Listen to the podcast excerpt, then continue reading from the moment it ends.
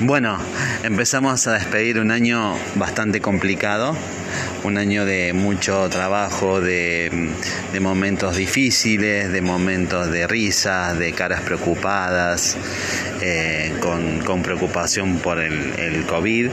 Pero bueno, nos despedimos eh, por otro año bendecido, con trabajo y para que sigamos teniendo eh, estos encuentros y estas charlas en los diálogos de eh, la cafetería. Les deseamos un excelente año 2022.